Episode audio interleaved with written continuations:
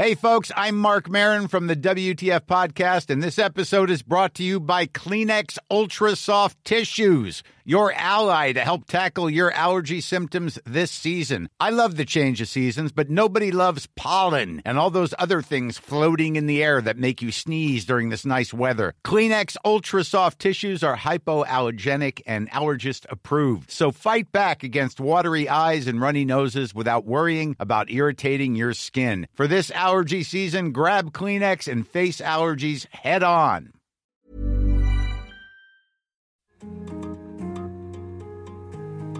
En términos de salud y sexualidad, toda actividad sexual, en principio, debería concluir con un orgasmo. ¿Crees que es así siempre? ¿En tu caso? ¿En el de tus amigas? ¿En el de las mujeres que te rodean? ¿En el de las mujeres en general? ¿Has oído hablar de la brecha orgásmica? Es como la salarial entre hombres y mujeres, pero con orgasmos. No, no es un chiste. Puedes encontrar información sobre ello en revistas científicas y en publicaciones de todo el mundo. ¿Por qué no hay muchas dudas sobre cómo llegar al orgasmo con un pene? Pero cuando se trata de alguien con vulva, hay más preguntas que respuestas. ¿Qué dice la ciencia? Me refiero a la actual, la de hace pocos años, porque hasta 1998, sí, repito, 1998, el clítoris, ese órgano que aproximadamente la mitad de la humanidad tiene entre las piernas, no fue descrito anatómicamente con exactitud. ¿Por qué creéis que fue ignorado durante siglos, incluido el 20, en todos los libros de medicina? Hoy hablamos con la sexóloga Mónica Brani de orgasmo femenino, con un objetivo muy sencillo, ayudarnos a conversar sobre salud sexual. En definitiva, sobre salud.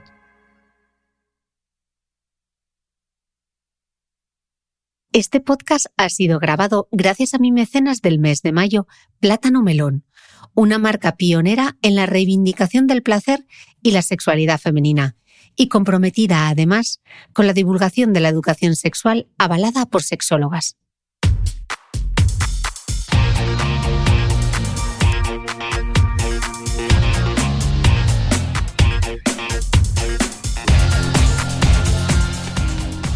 Hola, soy Cristina Mitre, periodista y autora del blog de Beauty Mail. Bienvenido a este nuevo episodio de mi podcast, un espacio semanal en el que entrevisto a grandes expertos de la salud y el bienestar para que aprendamos juntos a vivir mejor.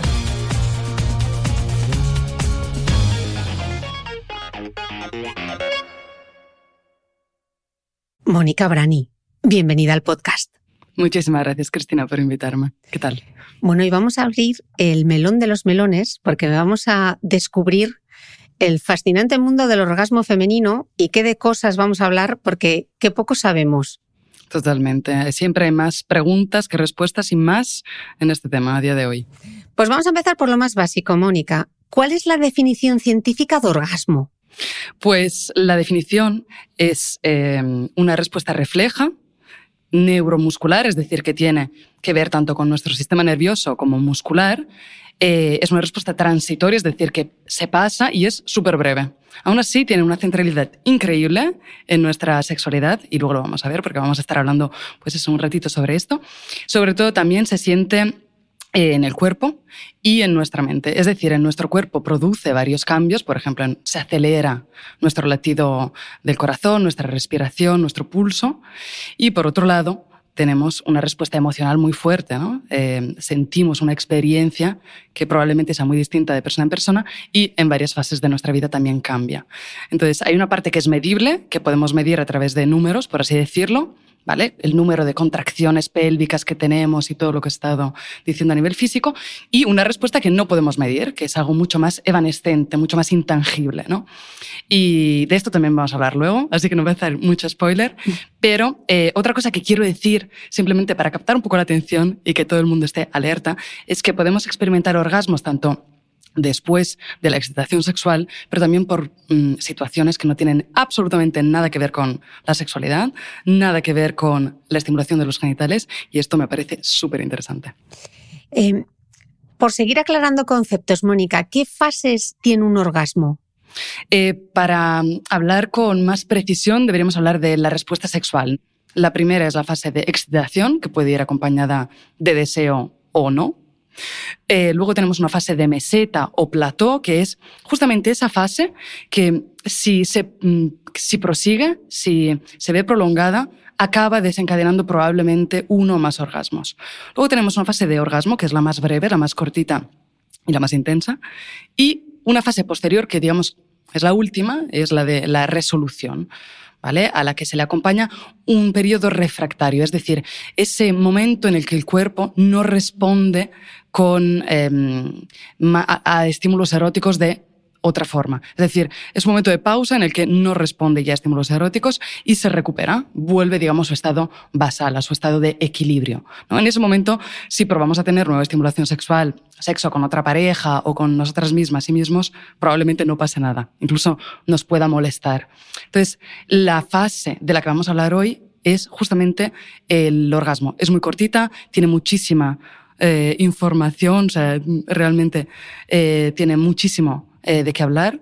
Y em, realmente, bueno, hoy vamos a, a ver con más detalle qué significa el orgasmo y cómo se comporta. Bueno, esto era importante porque luego te voy a preguntar por todo el tema del multiorgasmo, así que era importante aclarar este tema de las fases.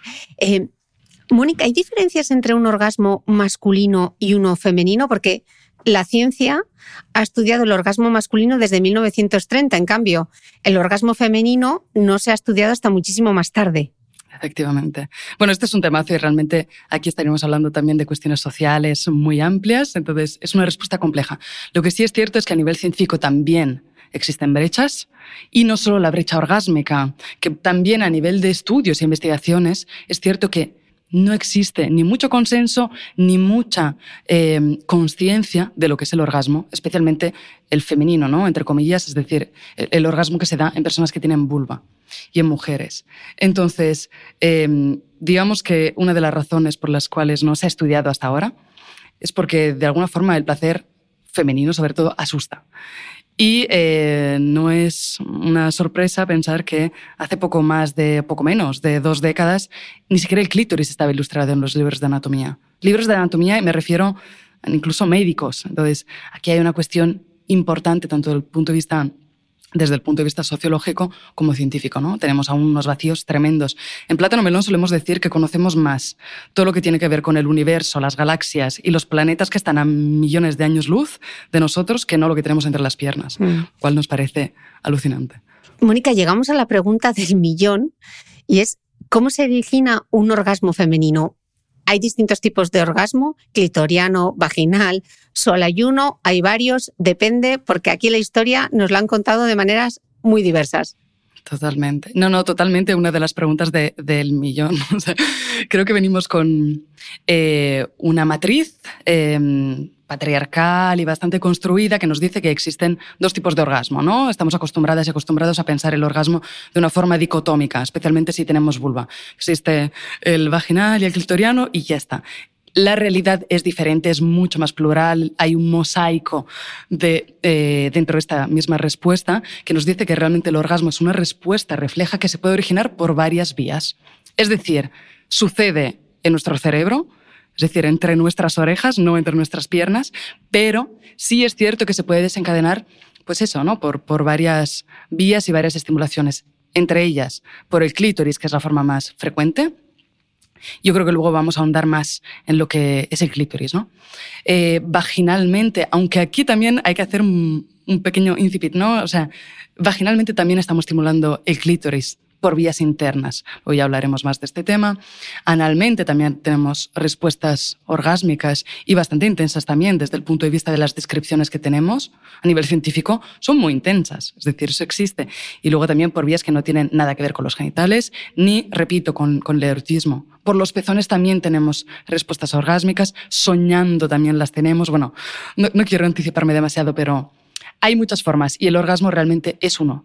Deberíamos estar más concienciadas en pensar en el orgasmo como en un estornudo, ¿no? Realmente la respuesta es bastante parecida. Tenemos un momento de subidón, que es esa excitación, que puede seguir y mantenerse durante un ratito, la fase de meseta, si la pensamos en el orgasmo, Luego tenemos el, el, estornudo propiamente dicho, que puede ser flojo, fuerte, múltiple, puede pararse de repente y generar una frustración terrible.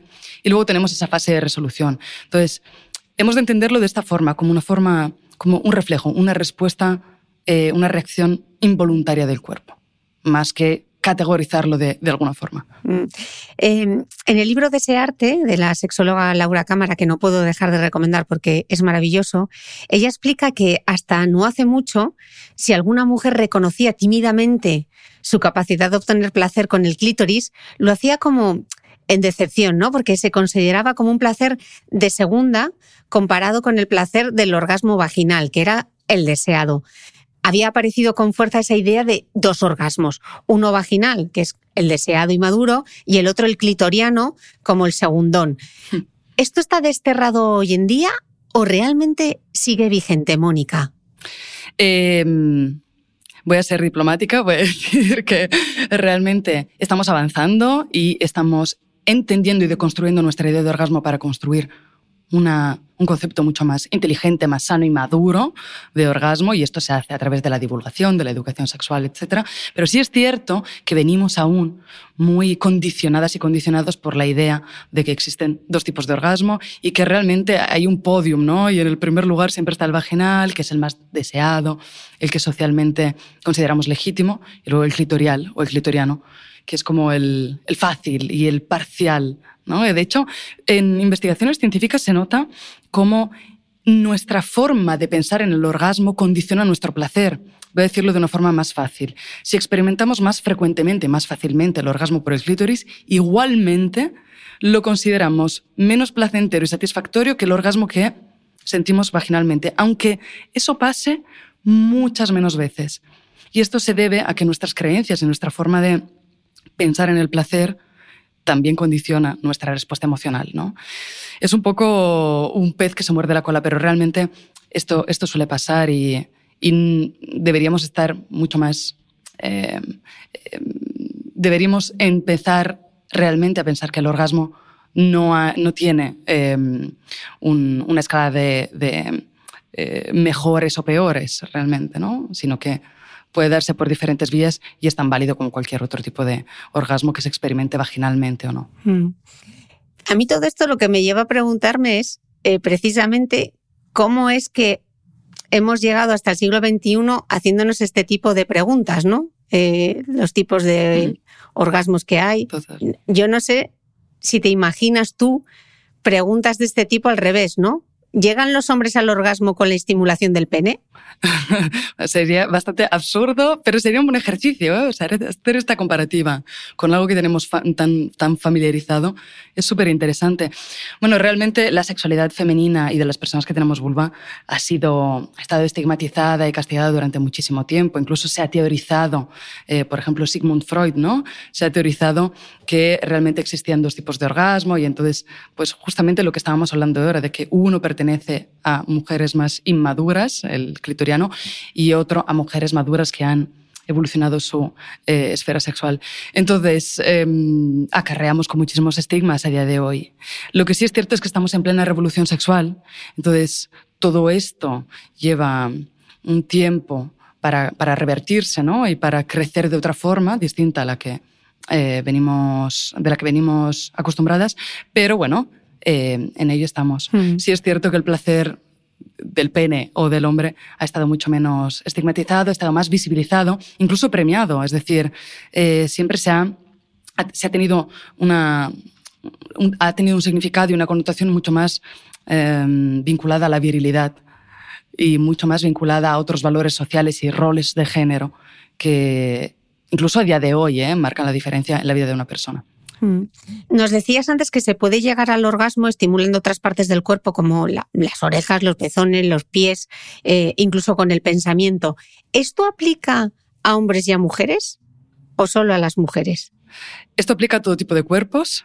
Si bien es cierto, eh, seguimos teniendo más dudas que respuestas, científicamente aún se está intentando averiguar qué pasa, pero sí es cierto que la respuesta sexual es muy parecida en general entre mujeres y hombres, vulvas y penes. Es decir, no hay tanta diferencia en la respuesta que tenemos tanto físicamente como emocionalmente, eh, si tenemos vulva o pene. Lo que sí es cierto es que últimamente estamos teniendo más evidencias sobre todo en vulvas, en descentralizar el placer de los genitales. Es decir, eh, por ejemplo, investigaciones que estudian cómo los pezones y la estimulación de los pezones puede llevar al orgasmo, está más centrada en cuerpos que tienen vulva y en mujeres. Entonces, yo espero que dentro de unos años, si podemos tener otra vez esta entrevista, te pueda contestar de una forma mucho más concreta y precisa. Ahora mismo está todo en un, en un gran quizás y en muchas teorías, pero las evidencias aún, aún faltan. Mm. Estamos hablando mucho del clítoris, pero vamos a explicarlo bien. Aquí desde el principio. Sí. ¿Cómo es y cómo funciona el clítoris. Vale. Eh, ante todo, el clítoris es un órgano relativamente desconocido. Es solo en el 98, digamos generación Z ya, eh, se empieza a traer una eh, representación en 3D de este órgano gracias a la uróloga australiana Elena O'Connell, que me gustaría mencionar ahora mismo porque también es una mujer que se ha dedicado a estudiar el clítoris, entonces es importante reconocérselo. Y eh, a día de hoy sabemos que es una estructura muy parecida a una Y invertida, ¿vale? Si lo podemos imaginar, pues tiene una estructura de esta forma, una, una arquitectura de este estilo, y mide em, alrededor de 9-12 centímetros. Y aquí me gustaría hacer un pequeño inciso. El tamaño promedio del pene en reposo es 13 centímetros, es decir, más o menos a nivel de tamaños, por ahí rondamos, ¿eh? son bastante parecidos. Entonces, eh, sabemos que su principal función es la de proporcionar placer. No es la única función que tiene. En 2019 salió otro estudio que nos dijo que también tiene un papel importante en la reproducción, porque eh, hace que confluya más sangre, más oxígeno en los genitales, pero realmente sí es cierto que su papel número uno es el de aportar placer. Es quizás el único órgano del cuerpo que tiene esta, esta función. Em, además, es, hace poco menos de un año, en octubre de 2022, se contabilizó realmente cuántos, cuántas terminaciones nerviosas tiene, es decir, traducido cuánta sensibilidad tiene, son alrededor de 10.000. ¿vale? Y este es un dato fresco, fresco. Y todas em, solo en el glande, es decir, la parte más externa, la que podemos estimular con nuestra propia mano. ¿no? Em, a nivel de mm, estructura, esto es importante destacarlo cuando decimos que hay muchos paralelismos entre la sexualidad masculina y femenina, también hablamos de genitales. Parecen muy diferentes, pero las estructuras del clítoris son casi exactamente iguales a las del pene. Es decir, tiene glande, tiene frenillo, tiene prepucio, tiene bulbos cavernosos y esponjosos, se erecta, se erecta tanto a través de la excitación como de forma espontánea. Por ejemplo, en el sueño se erecta entre cuatro y cinco veces por noche. Es decir, esto en un sueño de ocho horas, ¿eh? que deberíamos tener todas y todos, aunque nadie tiene una buena calidad del sueño. Y eh, también sabemos que es sensible a varios estímulos, frío, calor, presión, movimiento. Es por eso que si nos paramos a pensarlo, los juguetes eróticos también son muy efectivos porque justamente producen esas sensaciones que el clítoris detecta como muy sensibles y muy placenteras. Y em, por último, hay muchísimas formas de estimularlo. ¿vale? Cada vulva es diferente, cada conformación es distinta, cada clítoris también se comporta de una forma distinta. Hay clítoris que están más expuestos, menos expuestos, por eso quizás también podemos sentir más o menos molestia, tanto con el roce de la ropa interior como con la masturbación. Pero bueno, que aún aquí también falta muchísima información. Mm. Pero a día de hoy sabemos esto. Hay mucha diversidad dentro de lo que es el clítoris. Eh, Mónica, vamos a echarles una mano. Yo me acuerdo de una peli que era Tomates Verdes Fritos y quien no lo haya visto que se la ponga. Y aquel grito de guerra de Towanda, coge el espejo y mírate. Para quien no tiene ni idea de dónde está el clítoris y de repente está escuchando este podcast en su intimidad o donde sea y quiere descubrirlo, porque realmente no tiene mucha idea, necesita un GPS para encontrarlo, ¿dónde lo encuentra? ¿En qué se tiene que fijar?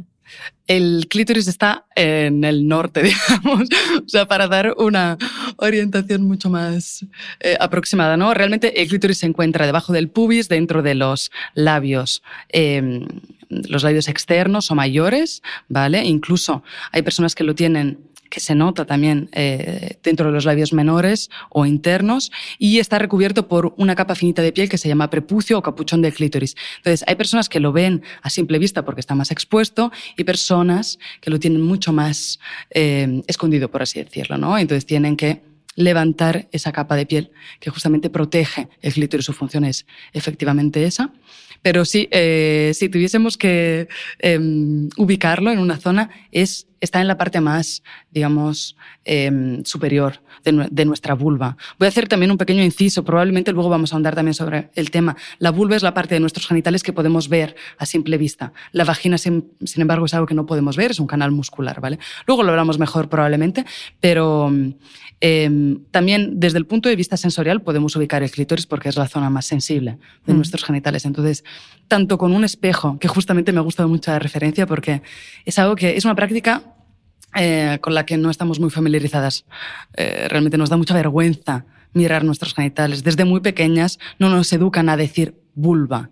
Se utilizan un montón de, semántica para, para, definir la vulva, pero nunca se utiliza vulva. Y este es el primer step, ¿no? Para familiarizarnos con nuestro cuerpo y no asociarlo al estigma, a la vergüenza y a la culpa.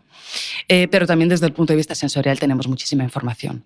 Entonces también a través de la masturbación podemos saber dónde está el clítoris, cómo se comporta, ver cómo, cómo va cambiando su respuesta en función de lo que hagamos y de lo que pensamos también. Nuestras fantasías están íntimamente conectadas con nuestro cuerpo. Entonces, por ahí también hay muchísima forma de experimentarnos sexualmente. Mm. Mónica, está claro que el clítoris es una parte fundamental de la sexualidad femenina y, sin embargo, toda la información que tenemos sobre el clítoris es bastante reciente. Así que hay generaciones de mujeres, como justo tomates verdes fritos, Towanda, espejo, mujeres de mi generación incluso, que han crecido y lo hacen aún sin saber cómo es ese órgano que todas tenemos entre las piernas, ¿no? Eh, ¿Por qué se ha ignorado de esa manera un órgano que forma parte de la anatomía de las mujeres? ¿Y qué consecuencias ha traído esto? Esto ya es una pregunta un poco más sociológica.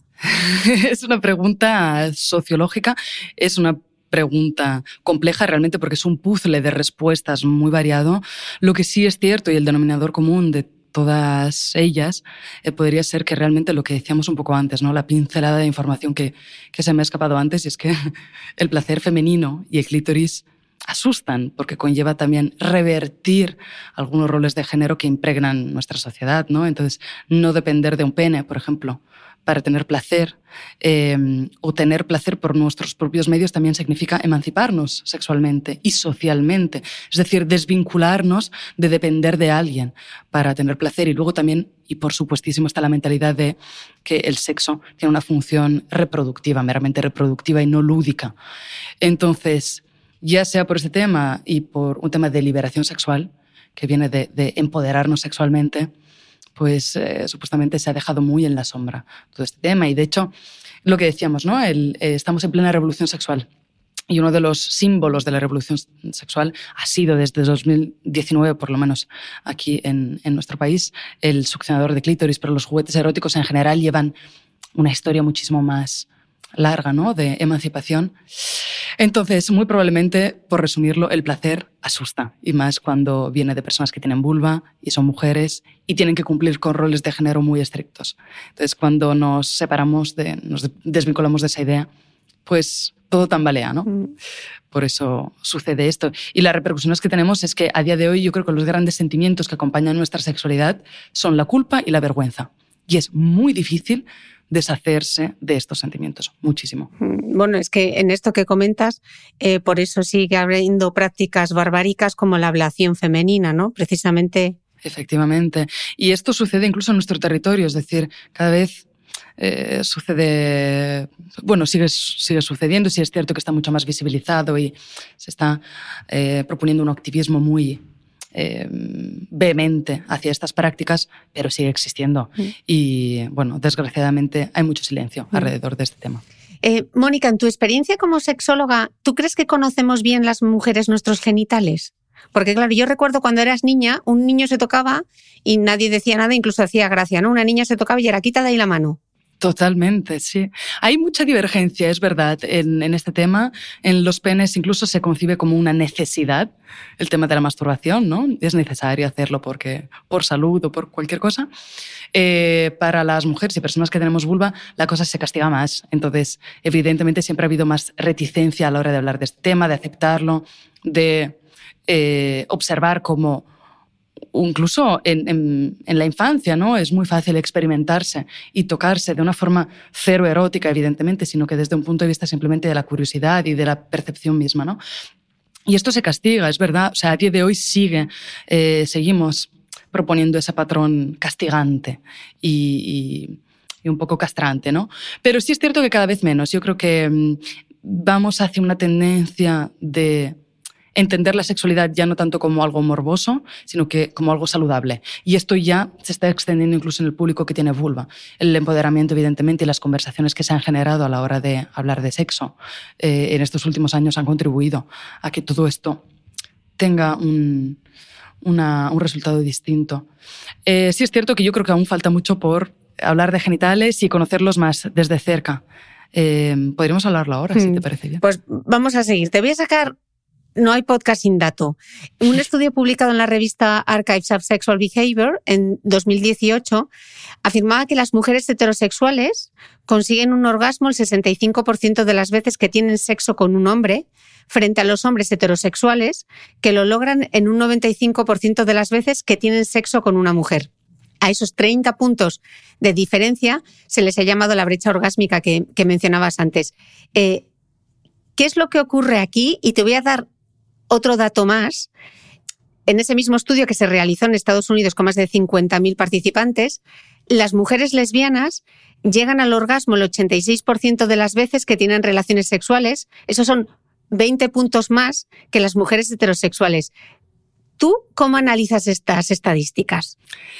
Realmente el tema de la brecha orgásmica es interesantísimo. Yo creo que se debate mucho más de lo que pensamos, incluso en tardes de terraceo. este tema se habla muchísimo. Entonces nos interesa, nos interesa hablar de este tema y visibilizarlo. Ante todo, eh, ¿qué es la brecha orgásmica? ¿no? La brecha orgásmica es la diferencia estadística y numérica de orgasmos que se tiene entre poblaciones. En este caso, podríamos verlo desde hombres y mujeres y también, como decías en el segundo dato, em, en comparación con orientaciones sexuales, es decir, con quién nos relacionamos sexualmente. Entonces, heterosexual, homosexual y bisexual. Entonces, ¿cómo analizamos esto? Pues hay muchas formas de verlo. Eh, sobre todo esto nos lleva a hablar de coitocentrismo, es decir, en esas relaciones sexuales de pene y vulva, donde la práctica sexual central y más importante es, la, es el coito, evidentemente estamos dejando de lado todas otras todas un universo, una constelación de prácticas que implican mucho más eh, el clítoris, que hemos dicho ser el órgano de principal placer en cuerpos que tenemos clítoris. Entonces, cuando replicamos una práctica de penetración vaginal en un órgano que es la vagina, que no tiene mucha sensibilidad, es muy difícil alcanzar el orgasmo y sentir placer, etc. ¿Qué pasa? Que también la comunicación es parte ¿no? Eh, de este tipo de conversaciones, es decir, en las, se observó como en relaciones heterosexuales, vulva-pene, de hecho, la, comunicación no fluye tanto como en otras dinámicas en otras relaciones mucho más horizontales, ¿no? por ejemplo, de vulva-vulva o de... Eh, personas homosexuales. Entonces, aquí ya interviene una grande, mm, un grande gap, una grande brecha, tanto por prácticas como por interacción de compartir gustos, preferencias y necesidades. Y luego, por otro lado, em, sí es cierto que se observó desde más cerca, ¿no? Que pasaba en esas relaciones de vulva-vulva, ¿no? Homosexuales, donde realmente se acercaba al 90% el éxito de, del orgasmo, por así decirlo. Que, por cierto, el éxito de la relación sexual no es el orgasmo, sino que el placer y el disfrute. Pero bueno, enfocándolo al orgasmo, ¿por qué había mucha más probabilidad en esta población? Pues porque realmente había mucha más propensión a realizar y recibir sexo oral, había mayor comunicación de gustos y preferencias, tanto antes como durante como después de la relación sexual, em, y sobre todo también porque había más satisfacción en la relación sexual y relación romántica, ¿eh? es decir, no es solo sexo, sino que también lo que vivimos en nuestra relación románticamente hablando, también tiene un impacto importantísimo en nuestro, en nuestro placer y disfrute. Entonces, mm. había muchísima disparidad en este tipo de relaciones.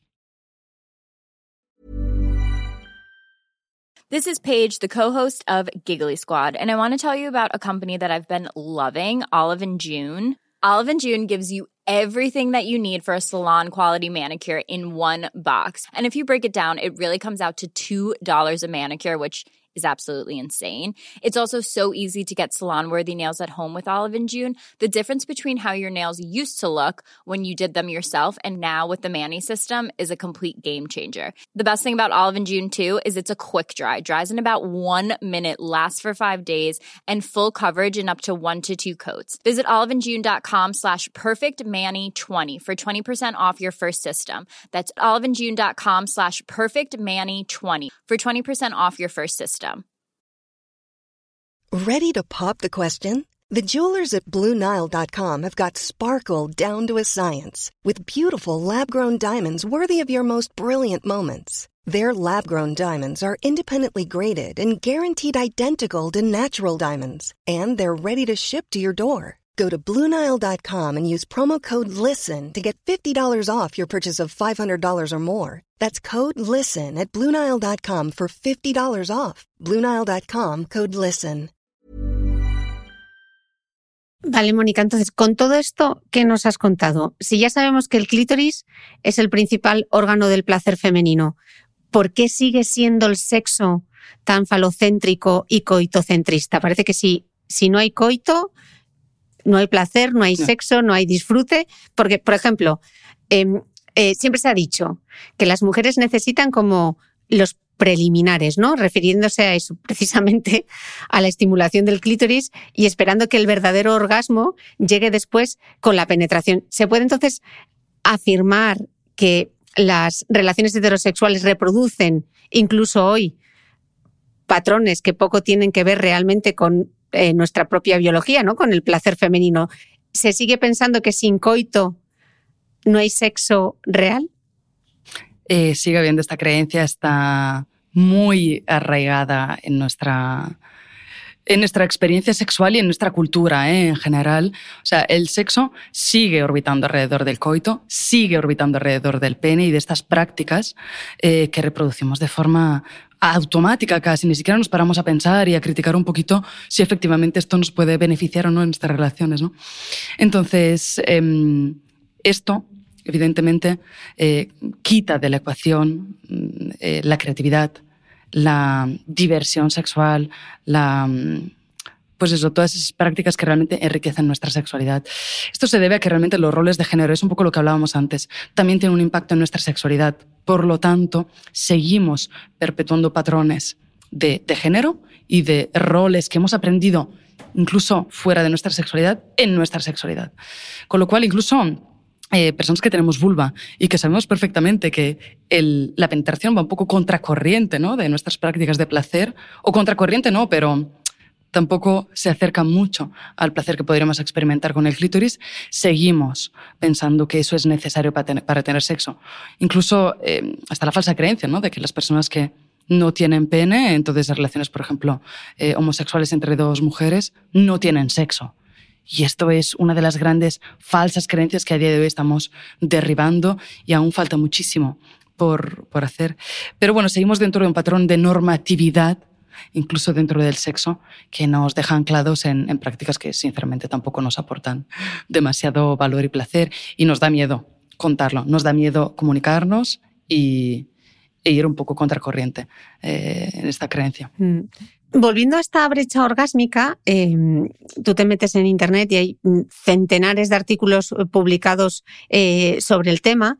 Eh, en Internet encuentras un montón de información al respecto y cuando echas un vistazo, pues la típica noticia que sale en un periódico digital, ¿no? Vas a mirar los comentarios y muchos hombres van por el mismo lado, ¿no? Dicen algo así como, los demás hombres no saben de sexo, que si esas mujeres que no llegan al orgasmo probaran a acostarse con ellos sería todo diferente, o que ninguna mujer ha tenido queja de ellos nunca. Y esto son cosas literales que he sacado de internet, no me lo estoy inventando. Al margen de las risas que nos podamos echar eh, a cuenta de estos comentarios, Mónica, ¿se sigue pensando hoy que el orgasmo femenino es un éxito de su amante hombre? Eh, por supuestísimo, por supuestísimo. Y de hecho aquí juntamos dos eh, factores que para mí son importantísimos, ¿no? Por un lado está la masculinidad frágil, es decir, lo que hemos estado interiorizando socialmente del concepto de, de, masculinidad, y por el otro está la creencia de que la responsabilidad del placer es de la pareja sexual y no de uno mismo. Entonces yo creo que eh, lo bueno, una de las cosas más importantes que ha aportado la revolución sexual de estos últimos años es justamente generar conversaciones acerca de que el placer nos pertenece, es algo del que nosotras mismas nos responsabilizamos y que mm, realmente está en nuestras manos y va mucho más allá incluso de los genitales o de unas prácticas sexuales concretas. Y los juguetes eróticos también tienen un papel importante en esta conversación. Han eh, destapado este, estas verdades realmente y, muchas, muchas mujeres se han empoderado ¿no? con los juguetes eróticos en su propio placer sexual, incluso en etapas de su vida donde no se lo esperaban porque igual llevaban 20 años intentando explorarse sexualmente y no lo conseguían, justamente porque tenían estas barreras. Y em, pues eso, en eso estamos, pero realmente hemos aprendido e interiorizado una sexualidad que bastante distorsionada. Mm. Y creo que a día de hoy estamos luchando para deshacernos de estas creencias. Vale, Mónica, entonces, si por un lado, viendo estos comentarios, muchos hombres siguen considerando que el orgasmo de la mujer es casi como una responsabilidad suya, ¿no? Que llegues al orgasmo tiene que ser... Mm, sí, bueno, que se echan a las espaldas la responsabilidad, pero muchas mujeres al mismo tiempo también caen en la trampa de pensar que tienen que esperar a que sea él quien les lleva el orgasmo. ¿Cómo les ayudamos a cambiar esto? ¿Tú qué aconsejas? Ante todo, em, la información es poder. Es decir, cuando carecemos de información, llenamos ese vacío con creencias y con prejuicios y preconceptos que hemos ido aprendiendo a lo largo del tiempo y que se siguen manteniendo a día de hoy. Entonces, lo primero es em, contactar, con, conectar con em, información veraz y creíble. Hay muchas formas de hacerlo, hay muchos portavoces a día de hoy de una educación sexual mucho más realista y científica, incluso cercana. Entonces podemos entrar en contacto con este tipo de informaciones y revisar nuestras creencias sería el segundo paso, ¿no? Estar predispuestas a abrirnos a una nueva lectura de la sexualidad y no tan eh, estricta y estatuaria como la que hemos estado perpetuando hasta ahora. Y luego, por otro lado, hay una parte activa que no tiene que ver solo con nuestros pensamientos y nuestra forma de entender la sexualidad, sino que también es hacerlo, ¿no? Incluso masturbarnos y descubrir nuestro cuerpo también nos da una percepción y nos posiciona en un lugar diferente en nuestra propia sexualidad, nos hace como más protagonistas y menos partícipes y menos espectadoras de nuestra sexualidad. Entonces, una de las formas para justamente revertir la tendencia que tenemos de pensar en que somos eh, receptoras de un placer que nos viene de fuera es proporcionándonoslo. Y creo que esto es importante hacerlo desde un punto de vista incluso em, de, nuestra propia salud, y tanto emocional como física. Deberíamos estar mucho más en contacto con nuestro cuerpo y placer y revisar nuestras creencias sobre todo. Mm. Eh, Mónica, considerar el orgasmo femenino un logro de la pareja tiene una derivada que igual a simple vista no somos capaces de ver, pero muchos estudios indican que fingir un orgasmo es algo bastante habitual para las mujeres. Por ejemplo, según uno de los más recientes publicado en 2019 en esta misma revista, en Archives of Sexual Behavior, el 58,8% de las participantes, que fueron más de mil mujeres estadounidenses heterosexuales de entre 18 y 94 años, más de la mitad dijo haber fingido alguna vez el orgasmo al practicar el sexo y de estas, el 55% reconoció directamente que fingía como práctica habitual. Pregunta, ¿por qué fingen orgasmos las mujeres? ¿Para no herir el ego masculino? ¿Porque falla la comunicación? ¿Porque se antepone la satisfacción del otro por encima de la nuestra? Eh, ¿Cuál es yo la creo respuesta? Un poco la, claro, yo creo que un poco la pregunta conlleva respuestas ya en sí misma, intrínsecas, pero sí es cierto que fingir orgasmos es tan habitual como tenerlos, parece ser, porque un 65% hemos visto de personas heterosexuales tienen orgasmos eh, y un 50% los finge. Entonces, es un poco, es un poco tricky esta pregunta.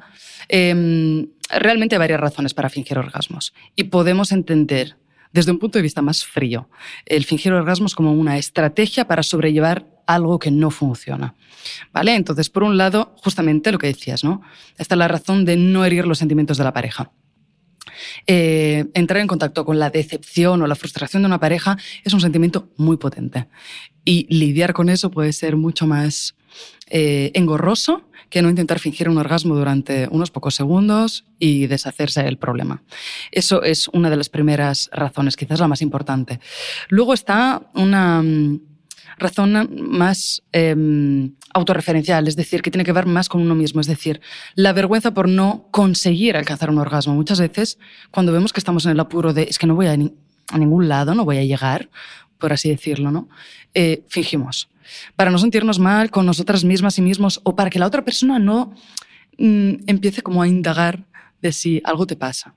Luego estaría una, una de las razones que vemos frecuentemente es también para acabar con el encuentro sexual. Es decir, ya no puedo más, quiero que esto se acabe, quiero tomarme un café y listo, ¿no? Entonces, para acabar con esto, en lugar de tener una comunicación activa y decir algo tan fácil como, oye, es probable que hoy esto no, no vaya a pasar, no pasa nada, estoy bien, antes que para pasar por eso, eh, también se prefiere fingir. Y luego una de las últimas eh, razones que a mí me parece muy interesante y nos hace plantearnos realmente que fingir pueda ser una estrategia, es que muchas personas que fingen o enfatizan ese placer para aumentar la excitación y el orgasmo en la pareja. Es decir, también hay otra cara de la moneda que nos puede servir de forma útil para erotizar el ambiente, el entorno y esa relación sexual.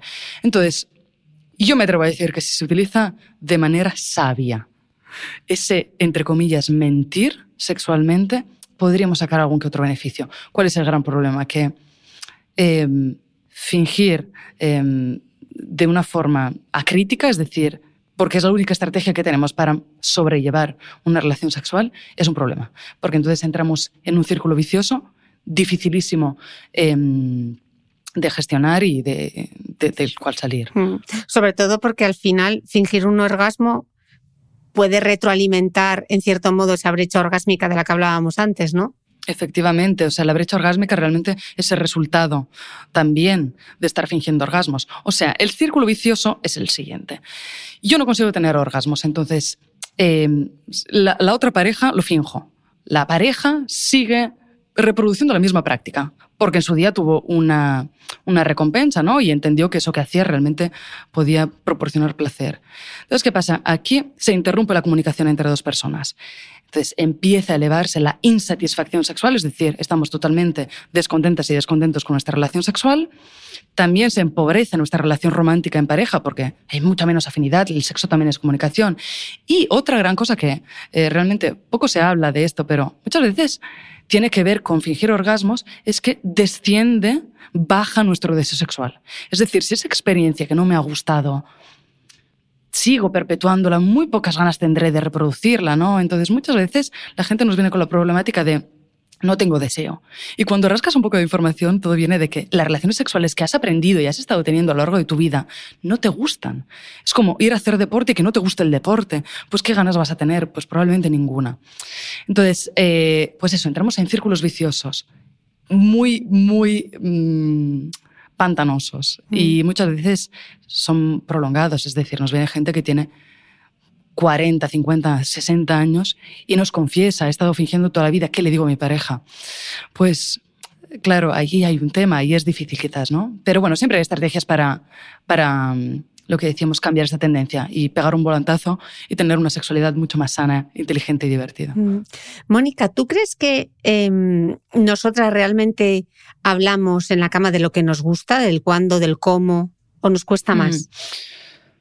Em, en general, y voy a dar una respuesta bastante democrática, independientemente del género y de los genitales, nos cuesta bastante hablar de sexo. Nos cuesta tanto dentro de las relaciones sexuales como antes, como después, eh, que es un fenómeno que se llama aftercare, por cierto, hablar y comunicar después de las relaciones sexuales. ¿no? Es algo que nos cuesta. Sí es cierto que intentamos hacerlo en mm, entornos sociales donde no nos sentimos demasiado juzgadas, donde tenemos cierta afinidad. Hay eh, datos que demuestran como un 50% de los jóvenes aprende de sexo y se comunica de sexo en, en sus relaciones de, amistad, ¿no? Con sus amistades. Lo cual puede ser bueno y malo a la vez. Es decir, por un lado, se genera conversación y se comparte y hay cierto intercambio de información. Por el otro lado, es nefasto, porque realmente la información sexual que te puede dar un amigo y una amiga, pues probablemente sea tan dramática como la que ya llevas tú, ¿no? A, la conversación.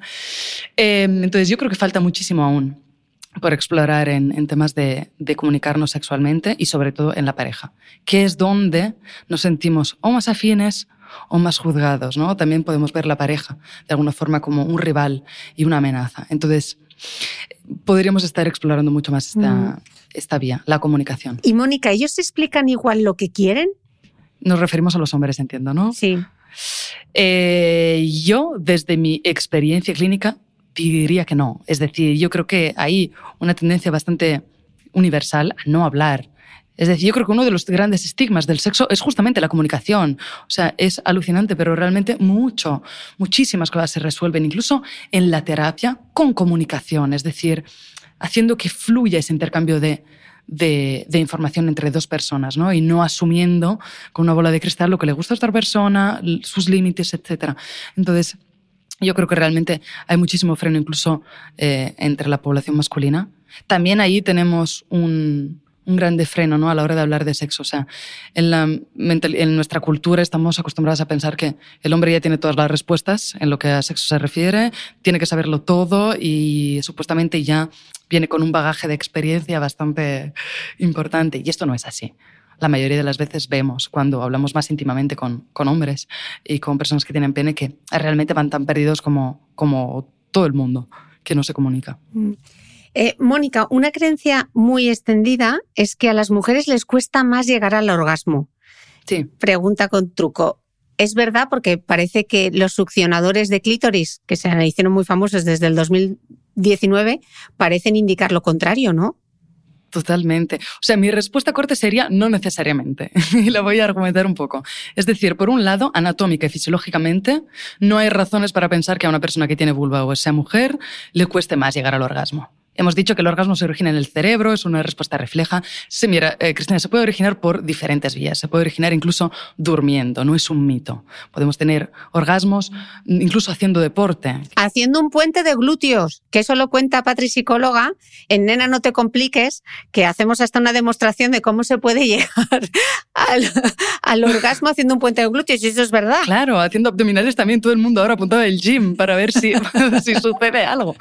Y este fenómeno, de hecho, se llama coregasm, sí. ¿vale? Y se ha estudiado justamente en público que tiene vulva, en mujeres.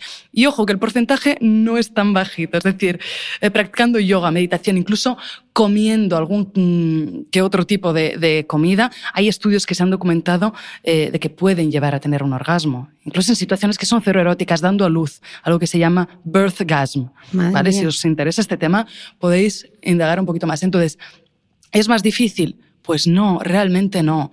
Pero sí es cierto que hay factores que nos predisponen a no tener orgasmos y socialmente es lo que vemos, ¿no? Es decir, si nuestro estigma es tan alto a la hora de masturbarnos, a la hora de hablar de sexo, de experimentar sexualmente con parejas ocasionales, pues muy probablemente nos sea más difícil tener orgasmos, pero no desde un punto de vista fisiológico. Y el succionador de clítoris ha dado muchísimas mm. evidencias, pero ya te digo, no hacía falta un succionador de clítoris para tener estas evidencias. O sea, con tal de hacer dos abdominales o hacer una, un puente, vamos, creo que esto era más, más que eficaz. Eh, Mónica, en, el tercer episodio de mi nuevo podcast de Mujeres que Corren cuento que eh, la invención de, del sujetador deportivo es mucho más importante de lo que puede parecer a simple vista porque eso supuso que a las mujeres se les considerasen atletas, ¿no? Entonces me pregunto, hablando del tema de los succionadores, me pregunto si, podemos decir algo similar de, de la evolución de los llamados juguetes sexuales hasta llegar al boom de los succionadores de clítoris. Un invento como este, en el fondo, tiene mucha más trascendencia de lo que parece a simple vista. Absolutamente, sí. Me encanta la comparación con los sujetadores, realmente. Es que en el fondo eh, son tanto los sujetadores como los vibradores, son medios, ¿no? Para visibilizar algo y, y de alguna forma, he dicho bruscamente, cargarnos un poco el status quo que, que, llevamos interiorizado durante mucho tiempo. Entonces, por supuesto, tanto un sujetador como un, un juguete erótico supone un símbolo de una revolución y entendernos y percibirnos, percibirnos como seres sociales o sexuales de una forma completamente diferente, ya sea como atletas o como seres sexuales que pueden tener placer por sus propios medios, que pueden emanciparse sexualmente y socialmente y no depender ni del pene, ni del coito, ni de otra persona para experimentar orgasmos. Entonces, por supuesto, tiene mucho más valor de lo que parece. No es solo vibración. Un vibrador no es solo succión, un succionador, sino que supone un cambio dentro de nuestra sexualidad y de nuestra sociedad increíble. Mm. Y de hecho asusta mucho, o sea, los juguetes eróticos asustan y esto se vio en 2019, que es cuando tuvimos el grande boom de los succionadores de clítoris y se entablaron unas conversaciones increíbles sobre sexualidad en los medios de comunicación en todas partes, en Instagram, todos lados. Eh, justamente tuvimos una oleada opuesta de resistencia al juguete erótico, ¿no? Incluso había en parejas heterosexuales había muchísima resistencia a la hora de comprar un succionador para la pareja o que la pareja tuviese ¿Por o de comprarnos nosotras mismas. Porque asusta, porque de alguna manera percibimos que un succionador nos puede estar desplazando y quitando de la relación sexual porque ya no somos portadores de placer, ya no somos dispensadores de orgasmos, ¿no? Sin embargo, un, un aparato sí. Pero esto es absurdo, o sea, realmente el juguete erótico no es un rival en el placer, sino que es un aliado incluso en la relación. Está más que estudiado que las personas que se masturban a solas teniendo pareja eh, tienen un nivel de satisfacción en la pareja mayor. Porque realmente se conocen más y están más abiertas y abiertos a la hora de experimentarse sexualmente a solas y con su pareja. Es como tener un móvil, es decir, el móvil te conecta con otra gente, pero no, no excluye que tengas relaciones íntimas con otras personas, sino que simplemente es un medio para conectar y contactar con, con la información, con otras personas. Entonces, bueno, todo esto para decir que realmente sí, o sea, el juguete eh, hace que mucha gente tambalee muchas Mm. veces. Eh, Mónica, con, con los succionadores de clítoris habla mucho de los orgasmos múltiples. ¿Qué significa esto de ser... Vamos a las fases que nos ha explicado al principio. ¿Qué significa esto de ser multiorgásmica? ¿Es una cualidad solo de las mujeres? ¿Todas lo tienen? ¿Solo algunas? ¿Personas con vulva? ¿Qué dice la ciencia sobre los orgasmos múltiples? Eh, la ciencia ha mm, mostrado muchísimo interés eh, acerca de los orgasmos múltiples. Ya en la década de los 60 se empezó a estudiar, se empezó a teorizar, a ver qué era, por mera observación. Es decir, realmente, y esto es un poco, esto es un dato un poco friki, pero realmente se, se metía gente en laboratorios y se observaba a ver cuál era su comportamiento sexual, tanto solas como en pareja, y veían que efectivamente había gente que tenía varias respuestas orgásmicas dentro de un mismo encuentro sexual. Es decir, sin parar la estimulación de los genitales, podía tener más de una respuesta sexual. Entonces, de una, de una respuesta orgásmica, ¿no? Entonces se observó ante todo que era una respuesta bastante universal, es decir, tanto vulvas como penes podían tener multiorgasmos. Por otro lado, se entendió que realmente era muy poca la, la- el porcentaje de la población que podía experimentarlos en su día. Y este es un dato bastante desactualizado. Ojalá la ciencia evolucione un poco en, este, en esta dirección. En su día se llegó a pensar que, o, a medir que un 14%, más o menos un 15%, de las mujeres podía ser multiorgásmica y entre un 9 o 11% de hombres. También esto variaba mucho en función de la edad. ¿Vale? A más joven, más capacidad de multiorgasmo, más respuesta del cuerpo a tener orgasmos. Por otro lado, se vio que había dos tipos de multiorgasmo. ¿Vale? Uno donde, digamos, teníamos un subidón de excitación, teníamos un orgasmo, luego la excitación bajaba un poquito y teníamos otro orgasmo. ¿Vale? Digamos, una, una ola bastante amplia y repetida. Esto es lo que realmente lo llamamos multiorgasmo o orgasmo repetido. ¿Vale? Sin embargo, también había otro tipo de multiorgasmo que era secuencial, es decir, la excitación nunca bajaba. Es como si tuviésemos un orgasmo muy prolongado. ¿Vale? Por así decirlo, para imaginarlo. Es una onda más chiquitita que no baja mucho en excitación, nos quedamos muy excitadas y seguimos teniendo orgasmos de forma eh, secuencial. ¿Vale? Y eh, realmente desde mm, un punto de vista, pues eso, de género, es universal, es algo que podríamos experimentar todas y todos. Lo que sí se vio en 2020, que esto es un estudio bastante reciente, muy interesante, es que sería más fácil experimentar multiorgasmos con la pareja que no a solas. Es decir, en un 64% de los casos ocurre cuando el placer se comparte con otra persona y solo en un 33% a solas. Entonces, mm, hay varias cuestiones que también facilitan el multiorgasmo, ¿vale? Estar en el mood, digamos, estar con ganas de seguir esta relación sexual y estar realmente muy excitadas y sentirse cercanas y cercanos a la pareja y sobre todo estar relajados. Una de las de los ejes de los orgasmos y del multiorgasmo es la relajación. Eh, Mónica, cuando alguna chica se pregunta, y esto lo he leído por internet en comentarios, cuando alguna se pregunta si lo que ha sentido es un orgasmo, la respuesta es que no, y esto nos daría para hablar también de la pornografía, por ejemplo. Totalmente. La respuesta muchas veces es depende. Me parece absurdo, ¿eh? Mm. Porque realmente, como os decía antes, si pensamos en el orgasmo como un estornudo, cuando estornudamos sabemos que hemos estornudado y todo el mundo se ha enterado, probablemente, ¿no? Pero con el orgasmo nos pasa algo curioso. O sea, por un lado tenemos un gran desconocimiento de nuestro cuerpo y de nuestra respuesta orgásmica, ¿vale? Por lo tanto, es fácil dudar si hemos tenido un orgasmo o no, porque tampoco sabemos bien bien a qué nos estamos refiriendo. Entonces, por allí hay una vía una posibilidad de quizás hayamos tenido un orgasmo, quizás no, quién sabe. A ver si entendemos un poco qué es el orgasmo. Por otro lado, lo que bien dices es el punto de vista de la pornografía, ¿no? que tiene que ver con las expectativas que tenemos sobre el orgasmo. Y no solo la pornografía, si vemos películas de los años 2000 y 90, cuando se enfatiza el orgasmo en una película, realmente tiene una teatralidad impresionante, que es algo que muchas veces no vemos en nuestra vida diaria quizás me estoy adelantando, pero yo creo que realmente muchas personas viven el orgasmo de una forma mucho más discreta de la que se esperan. Entonces, cuando tienen orgasmos, o bien no lo asocian con esa, con esa creencia que tienen, o esa expectativa, con lo cual lo dudan, o efectivamente no han tenido orgasmos.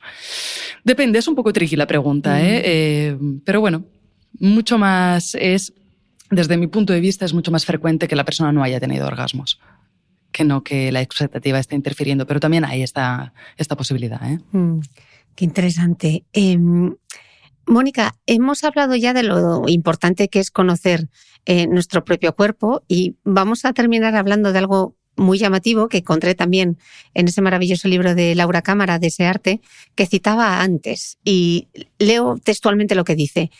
Las personas que nos dedicamos a la sexología sabemos que usar la palabra masturbación puede causar malestar a quien la escucha y en el marco de la atención sanitaria yo prefiero no decirla, por lo menos en un primer momento, ya que sé que su rechazo es habitual y que puede hacer que una mujer no vuelva a pasar mi consulta jamás. En sustitución, a menudo prefiero usar la palabra autoestimulación, que no se asocia a la culpa con tanta facilidad. Todavía hay que explicar con frecuencia en la consulta que nada malo puede ocurrir cuando uno toca su propio cuerpo y que ninguna enfermedad, ni física ni emocional, se deriva de esta práctica. Dicho esto, vamos a llamarlo eh, autoestimulación y vamos a ver por qué parece tan importante. Mónica, ¿qué papel tiene la autoestimulación en la sexualidad, especialmente en la femenina, después de todo lo que hemos hablado? Bueno, ante todo, me encanta esta reflexión. ¿eh? Es decir, la semántica aquí tiene un, peso alucinante. Es decir, también muchas veces hablamos de autoplacer, autoexploración. Y realmente estamos hablando de masturbación, ¿eh? pero sí es cierto que ese término mm, se ha permeado de significados que tienen que ver con el morbo, con la culpa, la vergüenza, lo que decíamos antes, mm. que hace que rechacemos un poco esa palabra. Y eh, muchas veces nos da como cosilla hablar de eso. ¿no? Y hablamos de autoplacer de una forma mucho más abierta y más... Em, más fácil que no de masturbación. Entonces, hablando de los beneficios de la, autoestimulación, de la masturbación, realmente podemos ver que eh, es una de las prácticas más saludables que tenemos a la hora de... Mm, em, en general, es un poco como la aloe vera, sirve un poco para todo y es beneficiosa para cualquier cosa. Es alucinante, pero realmente al masturbarnos tenemos más autopercepción de nuestros genitales, de nuestro placer, incluso de nuestras fantasías eróticas, es decir, nos autoconocemos. Ahí tenemos un, un concepto de nosotras mismas más enriquecido.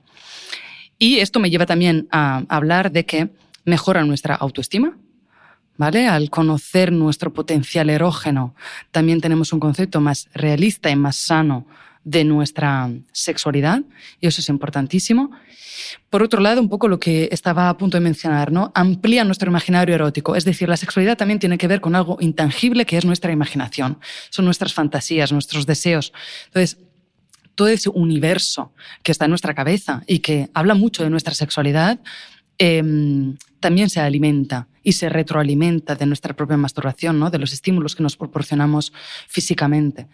Luego, por otro lado, hay una mejora emocional increíble. Es decir, masturbarnos conlleva rebajar nuestros niveles de estrés, relajarnos instantáneamente. De hecho, una de las razones principales por las cuales nos masturbamos es para intentar mantener nuestro equilibrio emocional, ¿no?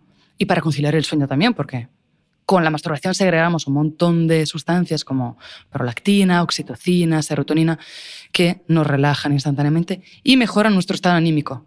Nos sentimos más felices eh, banalmente cuando nos, nos, masturbamos. Y esto es súper importante. O sea, la salud mental es algo que se está hablando muchísimo en estos últimos años va muy de la mano también de la masturbación realmente y de nuestras prácticas de autoplacer y autoestimulación. Por otro lado, a nivel de salud, también mejora nuestro estado de salud. Es decir, funciona mejor nuestro sistema cardiovascular, nuestro sistema inmune se beneficia, nuestra piel también mejora porque se rebaja la inflamación. Entonces, yo os invito que después de la mascarilla. Después del hialurónico, mastúrbate. Este es un gran sumario. Ahí estamos. Ahí estamos. Si estáis cerca de los 30 y estáis saludando o estáis despidiendo el colágeno, pues podéis probar con la masturbación, que también ayuda muchísimo, de verdad que sí. Por otro lado, eh, las cefaleas también se, se alivian muchísimo con la masturbación. Hay estudios que demuestran eso y los cólicos menstruales también. En personas que sobre todo sufren muchísimo de, dolor menstrual y aquí hay un temazo que no vamos a hablar ahora, pero realmente mm, hay muchísimo beneficio detrás de la masturbación. Es lo que decíamos ¿no? en, esta, en este fragmento que acabas de leer.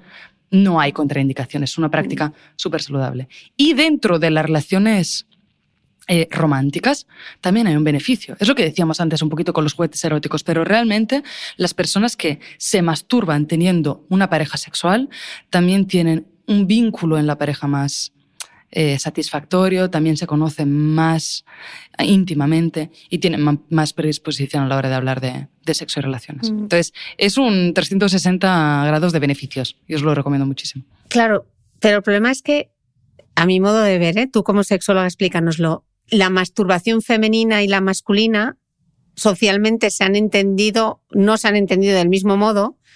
En el pasado, ¿tú crees que esto ha cambiado o seguimos arrastrando prejuicios? Eh, yo creo que a día de hoy, por suerte, vamos hacia una dirección mucho más em, sana en el, y realista en el concepto de masturbación, incluso dentro, sobre todo, en el público femenino. Yo creo que en estos últimos años se ha hablado mucho más de, de masturbación femenina que no de masculina, mm. pero sí es cierto que venimos arrastrando muchísimo, o sea, sí, llevamos siglos arrastrando un concepto de masturbación estigmatizada y totalmente discriminada si tienes vulva, ¿no? Y mm, esto viene de varias razones. Por un lado, desde el punto de vista anatómico, el pene está expuesto, la vulva no. Entonces, una exploración del pene es mucho más fácil, es mucho más... Eh, digamos, y mucho más orgánica que una exploración de la vulva que supone una atención más activa aunque esto también relativamente, o sabemos que en las primeras etapas de la vida, en la infancia, todo el mundo se autoexplora, ya tengas pene o vulva. Esto para empezar. Pero sí es cierto que, bueno, históricamente esto, esto es una de las lecturas que tenemos. Por otro lado, em, esto quizás lo he mencionado antes también. O sea, por un lado se ha leído la masturbación del pene como una necesidad, realmente. Una necesidad física. Eh, y en la vulva esto no, no ha pasado. Entonces, siempre se ha leído desde la lente del vicio y desde el autoplacer como algo un poco sucio, entre comillas. Exactamente. Mira, hemos coincidido las dos en la, misma respuesta. Sucio, esa es la palabra. Totalmente. Mm. Total, nos hemos leído en la mente y hemos dicho sucio porque efectivamente es lo que hemos experimentado a lo largo de toda la vida. Mm. Entonces, yo creo que estamos yendo hacia una dirección mucho más sostenible desde el punto de vista de la educación sexual y desde una inteligencia sexual y emocional más avanzada. Pero bueno, aún estamos en ello. Hmm. Yo creo que eh, lo primero es empezar por la masturbación y empezar a hablar de, con más propiedad y más inteligencia de esto para, para, cambiar todo lo demás. Pues aquí abrimos los micrófonos, literalmente. Cualquiera que quiera dejar sus dudas para que contestemos tanto en Instagram cuando cuelgue este podcast, como pueden escribirnos a redacción arroba el podcast de cristinamitre.com. Y si es un tema que interesa, volveremos a grabar, a hacer un directo o lo que se necesite. Mónica, millones de gracias. A ti, Cristina, por la conversación súper interesante. Y a vosotros nos escuchamos de nuevo el próximo domingo.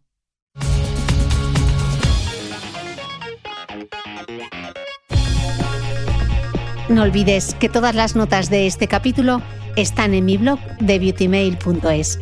Además, si no quieres perderte ninguna entrevista, suscríbete a el podcast de Cristina Mitre en tu reproductor de podcast habitual. Y un último favor, si me escuchas en Apple Podcast o en Spotify, regálame una reseña, porque así ayudas a que este podcast siga creciendo. Muchas gracias y nos escuchamos de nuevo el próximo domingo.